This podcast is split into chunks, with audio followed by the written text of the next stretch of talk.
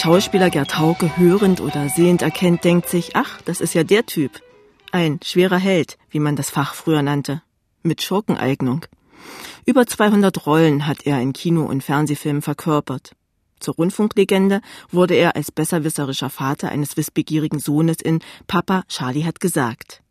In zweiter Instanz ist Gerd Hauke ein international geschätzter Hundefachmann und als solcher gibt er in unserem Gespräch Auskunft über all das, was beim Thema Hund und Mensch im Argen liegt. Ich habe mal einem Hamburger Sender ein Jahr lang alle 14 Tage eine Sendung gehabt, wo die Leute mich anrufen konnten. Es waren unheimlich viele Anrufe, 30, 40 Anrufe innerhalb von zwei Stunden. Und da kam eben eine Schickimicki-Dame, aus Blankenese ans Telefon und sagte, Hauke, ja, also ich wollte Ihnen nur sagen, also das ist eigentlich gar keine Frage, wenn ich nur mitteilen. Also unser Nachbar, der hat zwei Hunde, also zwei Doggen und die sind jetzt sieben Monate alt und die Woche über sind sie im Zwinger und unsere Kinder sind fünf und sechs Jahre alt und der Nachbar hat auch zwei und am Wochenende werden dann die Doggen rausgelassen und auf dem großen Grundstück und dann spielen die so nett miteinander. Und da habe ich dann also sehr beleidigte Briefe gekriegt, weil ich gesagt habe, na also die Kinder werden sich mehr lange haben. Dass äh, die Katastrophe ist programmiert. Doggen, die also die Seele eines Vögelchens haben. Ich habe keinen Doggenbesitzer kennengelernt in meinem Leben und da kannte ich einige, die nicht Mäuschen, Schätzchen, Püppchen zu ihren riesigen Hunden gesagt haben. Und die sind so empfindlich, also ein böses Wort streckt sie tagelang nieder. Und die muss man also mit Samthandschuhen anfassen. Und wenn die aufgrund falscher Behandlung dann sich so verlassen fühlen, dass ihnen nichts mehr übrig bleibt, als nach vorne zu gehen, das ist dann wirklich gefährlich. Und diese Hunde, die also mit den sieben Monaten, wenn sie nicht hypertroph sowieso sind, sondern ganz normal, dann wiegen die also 60, 70 Kilo, und das ist natürlich eine körperliche Bedrohung, selbst wenn sie ganz und gar lieb und freundlich sind. Die rennen die über, die fliegen sonst wo in die Gegend, die Kinder. Und wenn sie dann diese beliebten Spiele machen, dass sie also Ball spielen, über die Hunde weg zum Beispiel, mhm. und immer rennen die Hunde und immer kriegen sie ihn nicht und irgendwann fängt ein Kind den nicht und dann rennt das Kind hinterher und der Hund hinterher und dann fällt das Kind hin. Dann kann natürlich passieren, dass der mal kurz zubeißt, in Konkurrenz, um den Ball zu Und haben. Die Beute? Ja, das wird oft überschätzt, dieses Beutegreifen. Und Hunde und Kinder sind eben überhaupt ein problematisches Kapitel. Es ist durchaus es ist eine falsche Idylle, die da entstanden ist. Hervorgerufen durch entzückende Aufnahmen, wo ein winziges Kind in einen riesigen Hund gekuschelt ist und beide schlummern wenn ein Hund eine gewisse Größe hat, kann man ihn mit einem Kind von, sagen wir mal, drei, vier, fünf Jahren nicht alleine lassen. Da muss überhaupt nichts passieren an Aggressivität. Aber das Kind ist ungeschickt, krabbelt auf dem Hund rum. Entweder ist da gerade eine Fliege oder das Kind zupft am Fell an einer empfindlichen Stelle. Der Hund fährt nur mit dem Kopf rum. Und das Kind kann Und das Kind hat eine Hirnerschütterung, nicht? Oder sogar ein Schädelbruch. Also so ein Doggenkopf, der ist ja etwas Massives, da kann man auch gleich mit dem Vorschlaghammer kommen. Und das kann eben passieren. Und darum geht sowas nicht. Und dann ist das Geschrei groß. Ja. Zum Beispiel einfach eine Geschichte, ein Schäferhund, vielleicht sechs Jahre alt, nennen wir ihn Roy. Sein Liebestier lebt wunderbar in der Familie. Die Familie kriegt Zuwachs. Und das Kind, dann drei Jahre alt, merkt und sieht, wie der Vater oder die Mutter den Hund immer rumkommandiert, vielleicht ihn auch mal mit der Leine ein paar hinten drauf gibt, findet das toll, ist mit dem Hund alleine, Hund geht auf das Sofa, das Kind möchte Fernseh gucken und will den Hund runterschubsen und erinnert sich, dass ähm, die Eltern doch sehr unsanft manchmal mit dem Tier umgehen, also macht es dasselbe, fährt den Hund an, zieht ihn beim Ohr und haut dann mit der Zeitung auf ihn ein. Und der Hund schnappt nach dem Kind. Geschrei ist groß. Wer ist schuld? Ja, das ist der Hund natürlich ganz bestimmt nicht.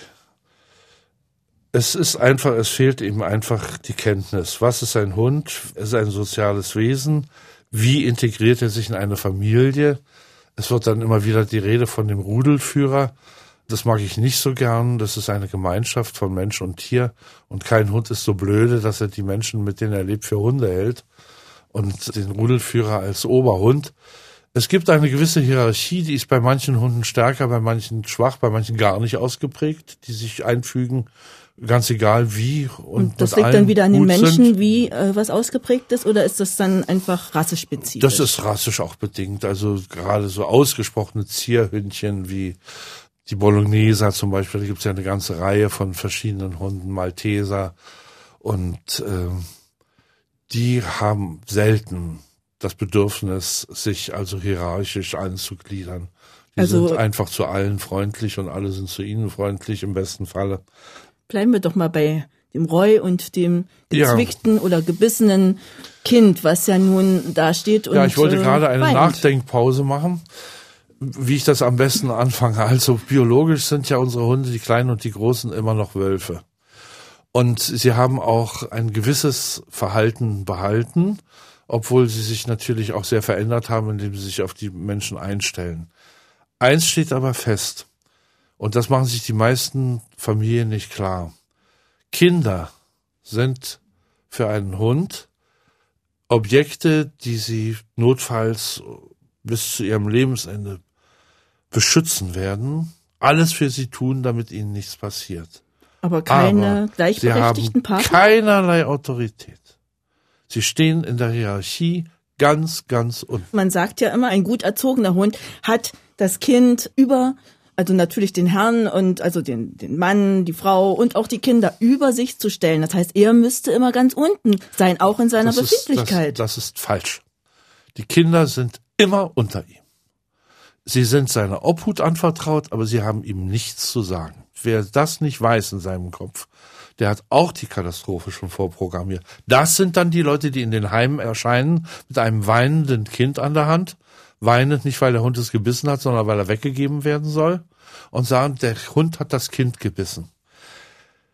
Also Hunde so nehmen keine, Bef ein gesunder Hund, ein normaler Hund, der noch nicht gebrochen ist, wir haben ja nun auch schon reichlich neurotische Hunde, nehmen Befehle von Kindern nicht entgegen. Egal welchen Alters? Egal welchen Alters. Das also, heißt also ein Kind, das in der Familie aufwächst, das der Hund quasi von klein auf kennt, nein, kann nein, dann zehn wenn werden die, also und wenn die, nein, nein, wenn die erwachsen werden, die Kinder, wächst auch der Unterschied von dem Hund zum Kind, also dem Verhältnis vom Hund zum Kind. Es ist ja dann kein Kind mehr, nicht? Das nimmt ein Hund natürlich auch selbstverständlich auf. Aber erstens mal, Kinder tun das, was ihnen vorgemacht wird. Sie haben das eben ganz richtig gesagt. Also wenn das Kind merkt, der Hund wird angebrüllt, er wird geschlagen, er wird, muss Befehlen befolgen, wird die Zuwendung, die liebevolle Zuwendung findet nicht statt oder nur wenn der eine Mensch gerade besoffen ist und sentimental, dann versucht das Kind das nachzumachen und das steht dann nächsten Tag in der Zeitung, weil ein Hund lässt sich von einem Kind nicht drangsalieren. Aber darf man nicht als Mutter berechtigt wütend sein, wenn der doch so geliebte Hund plötzlich auf das Kind ja losgeht und es zwickt? Und ich meine. Ja, also Sie haben die richtige Vokabel gewählt. Zwickt ist sehr gut. Ich habe das also in Dutzenden von Fällen erlebt. Mit meinem Riesenschnauzer zum Beispiel, der unangeleint natürlich vor der Tür saß wenn ich einkaufen war in der Jahreszeit, wo es weder zu kalt noch zu heiß war dazu. Und da habe ich dann auch erlebt, dass also großes Geschrei war. Ihr Köter hat meinen Hund gebissen. Dann kam also ein schreiendes Kind und einer noch also, viel mehr äh, schreiende nicht Mutter. Nicht den Hund, sondern das Kind gebissen. Ja. Aber jedenfalls weiß ich dann schon immer, was ist. Sag ich, das brauchen mir nichts zu sagen. Zeigen Sie mal das Ärmchen von dem Kind und im Unterarm sind vier blaue Punkte. Das Kind ist hingegangen, hat ihn am Bart gerissen, hat ihn an Ohren gerissen, hat mit dem Finger in die Augen gepiekt und dann hat er gesagt, lass das. Mehr nicht. Und es ist bewunderungswürdig wie ein Hund, der also ein Pekinese hat noch die sechsfache Kieferkraft von einem erwachsenen Menschen, mhm. geschweige denn ein, ein größerer Hund, wie die das dosieren können. Dass sie ihre Meinung sagen, ihre, von ihrer Seite und von meinem Standpunkt aus berechtigte Meinung, ohne das Kind zu verletzen. Aber haben dann nicht all die Leute, die Hundegegner sind und Angst vor Hunden haben, nicht recht zu sagen? Also ein Hund muss in der Öffentlichkeit am besten entweder einen Maulkorb tragen oder sowas darf nicht vorkommen.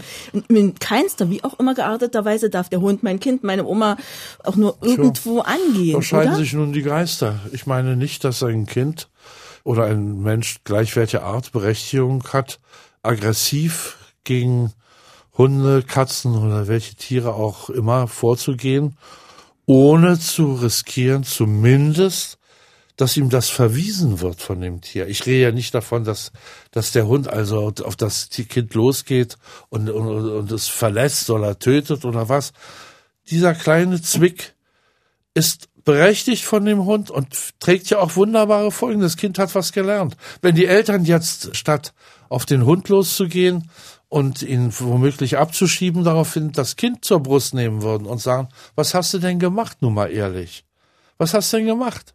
Der war in seinem Korb, hat geschlafen, du hast dich da draufgelegt, hast an ihm rumgezerrt oder während er gegessen hat, hast du mit der Hand in seiner Schüssel rum und hast ihm das rausgeschlappt mit der Hand oder du hast ihn am Schwanz gezogen, wenn er schlafen wollte oder sonst wie. Ja, wenn man das dann rauskriegt, und das sind vernünftige Eltern, dann sagen die, jetzt hast du was gelernt, lass es. Du musst lernen, dass es gewisse Situationen gibt, wo der Hund in Ruhe gelassen werden will und der hat ein Recht dazu. Lass ihn in Ruhe, wenn er isst, lass ihn in Ruhe, wenn er schläft und er wird jederzeit bereit sein, mit dir zu spielen, aber es gibt Regeln und du musst nicht glauben, dass du ihm ungestraft wehtun darfst. Das darfst du, wenn du mit dem Nachbarsjungen auch nicht. Wenn du dem ans Schienbein trittst, dann musst du äh, gewärtig sein, dass er dir eine schmiert. Hunde sind keine Spielzeuge, Hunde sind gleichberechtigte Partner.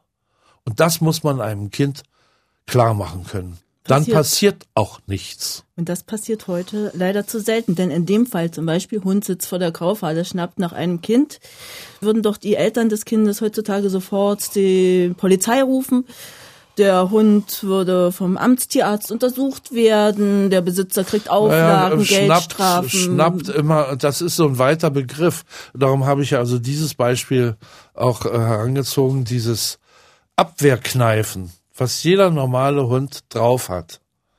Dass er also nicht zubeißt, sondern so in den Unterarm, so einmal so macht. So, das muss man ihm konzidieren. Sonst soll man sich einen ausgestopften Hund anschaffen, den kann man den ganzen Tag über quälen. Ich meine, Hunde, wo steht geschrieben, dass die Hunde sich von Menschen alles gefallen lassen müssen? Das passiert ja nun schon oft genug so. Sie werden missbraucht, sie werden, denken Sie nur an diese grauenhaften Geschichten aus Irland und Schottland, wo die wo die Windhundrennen stattfinden und die Hunde werden mit werden sechs Jahren, sozusagen. aber nicht etwa erschossen, oder vom Tierarzt getötet, sondern etwas, was ich nie begreifen werde. Sie werden am Hals aufgehängt. Warum das? Denn? Im Wald. Und da gibt es ganze Schädelstätten, wo die Skelette von denen noch an den Bäumen hängen. Und es wird so gemacht, da gibt es einen Spezialausdruck für, das heißt so ähnlich wie die Tänzer, die werden so aufgehängt, dass sie mit den Hinterbeinen gerade noch auf die Erde kommen. Das ist aber, und, das ist und, Tierquälerei. Und dann, und dann sterben sie 24 Elend. Stunden. Tier, das ist verbrecherisch. Dafür gibt es überhaupt keinen, keinen Ausdruck. Und ich bin da ganz archaisch. Ich sage also Auge um Auge, Zahn um Zahn. Wer so etwas mit Tieren macht, der macht es selbstverständlich auch mit Menschen, wenn er die Gelegenheit dazu bekommt und nicht zu viel Angst vor Strafe hat. Das so etwas müsste so hart bestraft werden, dass den Menschen, die also nicht die geringste Moral haben, wenigstens die Angst vor der Strafe verhindert, dass so etwas passiert. Es gibt ganze Vereine in Irland und Schottland, die sich nur zur Aufgabe gemacht hat, diese geschundenen Tiere davor zu retten. Im geringsten Fall werden sie mit Fußtritten so lange weggescheucht, bis sie nicht mehr nach Hause gehen und darum irren und Windhunde sind also am wenigsten geeignet, ohne menschliche Zuwendung zu existieren. Das sind auch sehr empfindliche und sehr sensible Hunde. Also der Mensch geht mit ihnen um dass es einer Sau grausen kann. Ich habe eine Sendereihe gemacht für die BBC über Hunde in aller Welt und ich kann nur sagen, es geht den Hunden schlecht. Und ich würde in jedem Fall, wo es also zur Konfrontation kommt, Mensch-Hund, erstmal eruieren, wie das angefangen hat und wie es dazu kommen konnte. Aber so passiert es ja nicht. Das ist ja meistens, kommt dann erstmal das große Geschrei, dann steht es am nächsten Tag in der Zeitung, Hund beißt Kind, Hund beißt Spaziergänger. Ja. Im, Im, Prinzip ist man doch nahezu kriminalisiert, wenn man mit einem etwas größeren Hund durch die Welt geht heutzutage. Ja. Besonders in Städten, aber wahrscheinlich auch auf dem Land. Naja, das liegt natürlich daran, dass in Deutschland auf der einen Seite ein Übergehorsam Platz findet gegenüber allem, was sich als Behörde auch nur geriert, wie zum Beispiel Jäger, die also hier die dritte Macht im Staat sind, obwohl sie gar nichts zu sagen haben, außer dass sie einen grünen Hut aufhaben. Und äh, dann ist dieser dieses Denunziantentum. Ich glaube auch, dass das hier sehr entwickelt ist und das und ich bin ganz sicher, dass dieser Krieg gegen die Hunde in einem Land wie Frankreich oder England nicht möglich wäre. Aber gehen wir wieder zurück zu dem Hund und dem Kind.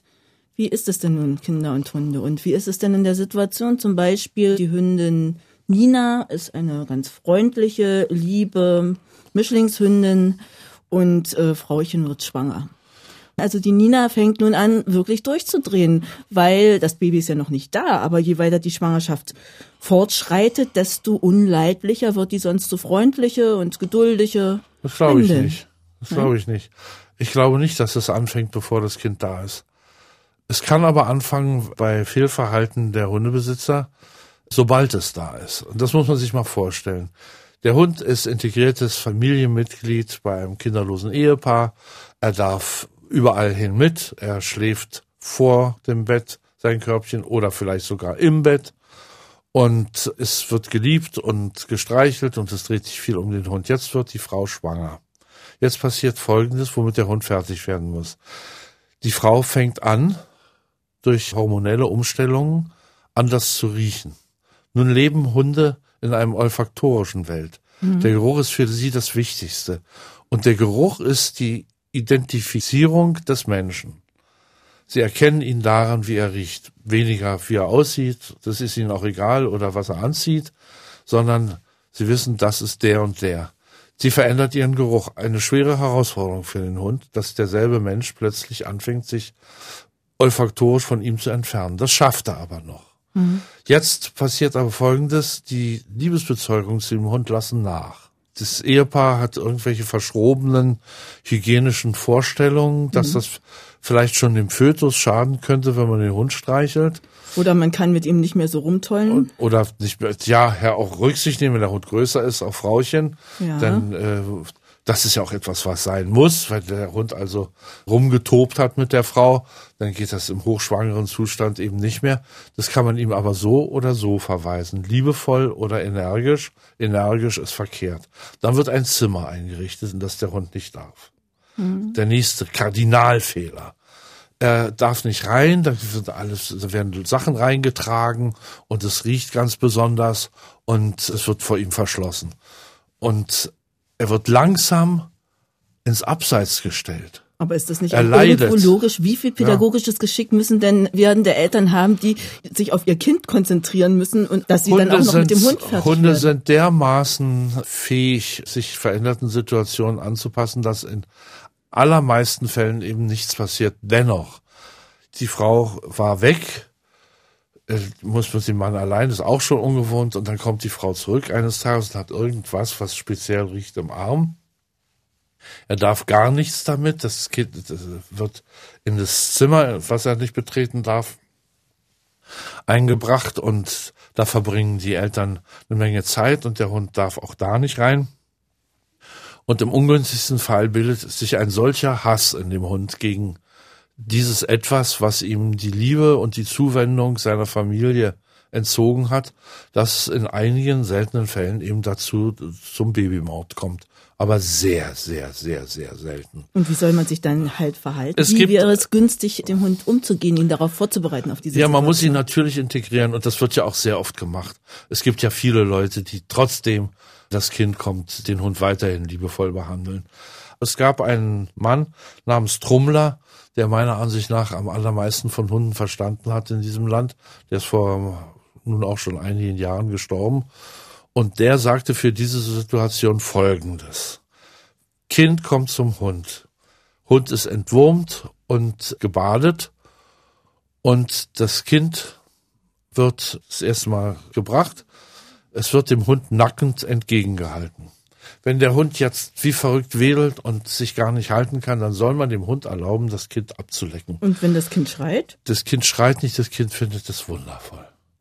Die warme, nasse Zunge ist also eigentlich immer so, dass das Kind höchst vergnügt das genießt. Aber die Hygiene? Die Hygiene ist, äh, kann man vergessen, wenn das Kind gesund ist, passiert dem Hund nichts. Also das ist jetzt ein bisschen, aber es hat noch nie einen Fall gegeben, wo also ernsthafte Bedrohungen eines Menschen durch einen, durch Hundekrankheiten, das ist alles Legende. Ich kenne so viele Familien, wo die Säuglinge auf der Erde rumkrabbeln und da sitzen vier Hunde mit dem Hintern drauf und da passiert gar nichts. Im Gegenteil, die Abwehrkräfte werden gestärkt von einem Kind. Das, das ist ja auch, liegt auf dem Kinderspielplatz, da nimmst du auch Sand in den Mund und da ist sonst was drin. Also. Das ist wieder das weite Feld mit dem Hundekot. Ja, ja. Aber auch ohne Hundekot ist allerlei in, äh, in, der, in der Erde hier drin. Also äh, schweifen wir nicht ab. Wenn der Hund, sagt Trummler, unruhig ist, wenn er knurrt, wenn er trippelt, zurückweicht, Form von Aggression zeigt, dann ist das Kind, das Neue, bereits in den Brunnen gefallen. Da muss man sich von dem Hund trennen. Das ist hart. Ja, und das wird nicht anders gehen, wenn man vorher alles falsch gemacht hat. Normalerweise ist die Integration, nachdem das passiert ist, und ich kenne wirklich, also ich kenne so viele Familien, die kleine Kinder und Hunde haben. Mir befreundete Tierärzte, ja, vier Hunde und, und zwei Kinder und die toben mit denen rum und da fällt auch mal eins um und so und dann äh, wird da kein Theater drum gemacht. Wenn, wenn ein Hund beim Spielen das mal umgeschubst hat oder so. Und da das Kind merkt, dass da auch kein Theater drum gemacht wird, macht es auch kein Theater mehr, sondern steht wieder steht auf. Steht wieder auf und spielt ja, weiter. Ja.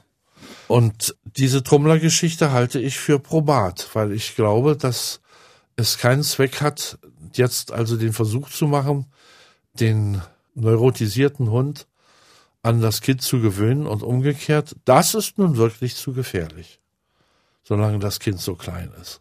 Mhm. Aber wenn man das nun also systematisch schon neun Monate lang betrieben hat, dass der Hund immer zurückgesetzt wird und es nicht versteht, nicht weiß, was er sich hat zu Schulden kommen lassen und dann ganz ausgegrenzt wird, ja, dann hat man nicht begriffen, was ein Hund ist. Und dann steht es am nächsten Tag in der Zeitung. Dann steht es am nächsten Tag in der Zeitung und dann sagen wieder alle, das kann man mal sehen, die verfluchten Köter. Es hm. ist immer der Mensch, der Schuld dran hat, wenn mit Hunden was passiert. Immer. Entweder äh, genetisch schon oder die Erziehung oder die Aufzucht oder eben mangelnde Aufsichtspflicht. Das ist auch etwas, wodurch viel äh, Unglück passiert im Grunde genommen nehmen die Runde ja gerade im Umgang mit Kindern unglaubliche Rücksicht und benehmen sich da also so zart, dass man nur immer wieder staunt. Aber wenn man sie also eben in wilde Spiele verwickelt und sie haben eben die soziale Anbindung nicht, weil sie die Woche über im Zwinger sind und das vertragen die Doggen am allerwenigsten oder die meisten großen Hunde sind ja Seelchen, Bernardiner. Bernardiner im Zwinger werden Mörder die werden aus Verzweiflung sowas von bösartig, dass man sie wirklich nur noch töten kann. Aber was eben sehr häufig passiert und was man in der Presse auch entnehmen kann, da werden auf einer Kohlenhandlung oder auf einem großen Schrottverwertungsgelände in einem großen Zwinger, ähm, Zwingerhaltung ist erlaubt. Das mhm. ist auch wieder so ein Punkt. Die Zwingerhaltung müsste generell verboten werden. Da sind zwei Rottweiler drin. Die werden nachts in dem eingezäunten Riesengelände laufen gelassen. Da rennen sie frei rum. Die sollen ja relativ alles beschützen. Relativ gute Bedingungen. Mhm. Aber die Hunde sind den Menschen nicht ansozialisiert. Die sind im Zwinger tagsüber, die kennen die Leute, die da vorbeigehen. Da wird sie ins Futter reingeschmissen, die Scheiße wird rausgeräumt und nachts werden sie rausgelassen. Und das ist natürlich, die verrohen, die verkommen seelisch. Und irgendwann machen sie ein Loch und dann marodieren sie. Dann sind sie auf den Straßen wie irgendwelche entsozialisierten Punks, die sich jemanden suchen, den sie überfallen können und auf den Kopf hauen. Nur so. Die nachher auch nicht wissen warum. Diese Hunde sind gefährlich, weil die Anbindung an den Menschen nicht erfolgt ist. Ja, aber Einspruch, da muss ich sagen, wenn dem so ist und es gibt viele Hunde, die in Zwingern gehalten werden, heißt das, wir haben alle einfach unglaubliches Glück, denn so viele Beißunfälle. Ja, die kommen ja nicht raus aus dem Zwinger. Normalerweise kommen die nicht raus. Und, und je verzweifelter sie werden und je, je bösartiger, weil sie äh, in totaler Einsamkeit da versinken, desto weniger kommen sie raus. Und das ist sowieso ihr Ende, dass einer kommt und sie den Kopf schießt. Weil der Besitzer äh, nun auch angeknurrt wird, und wenn, dann er, Angst hat. wenn er das und dann Angst hat und Angst hat vor seinem eigenen Hund, der eigentlich gar nicht sein Hund ist, sondern irgendeiner. Er hat nie ihn zu seinem Hund gemacht. Nicht? Wie Exupéry das nicht in romantisch verklärter, aber doch auch sehr realistischer Form geschrieben hat, wie der kleine Prinz, der sich den Fuchs vertraut macht. Das ist eigentlich die Geschichte, die ein Mensch mit seinem Hund eben auch erleben muss. In der nächsten Folge redet Gerd Hauke über das Thema, was seit Jahren die Gemüter bewegt und mit Regelmäßigkeit als Horrormeldung durch die Spalten einschlägiger Zeitungen geistert. Es geht, Sie ahnen es schon, um die Kampfhundlüge. Bis dahin verabschiedet sich am Mikrofon Petra Meilenburg.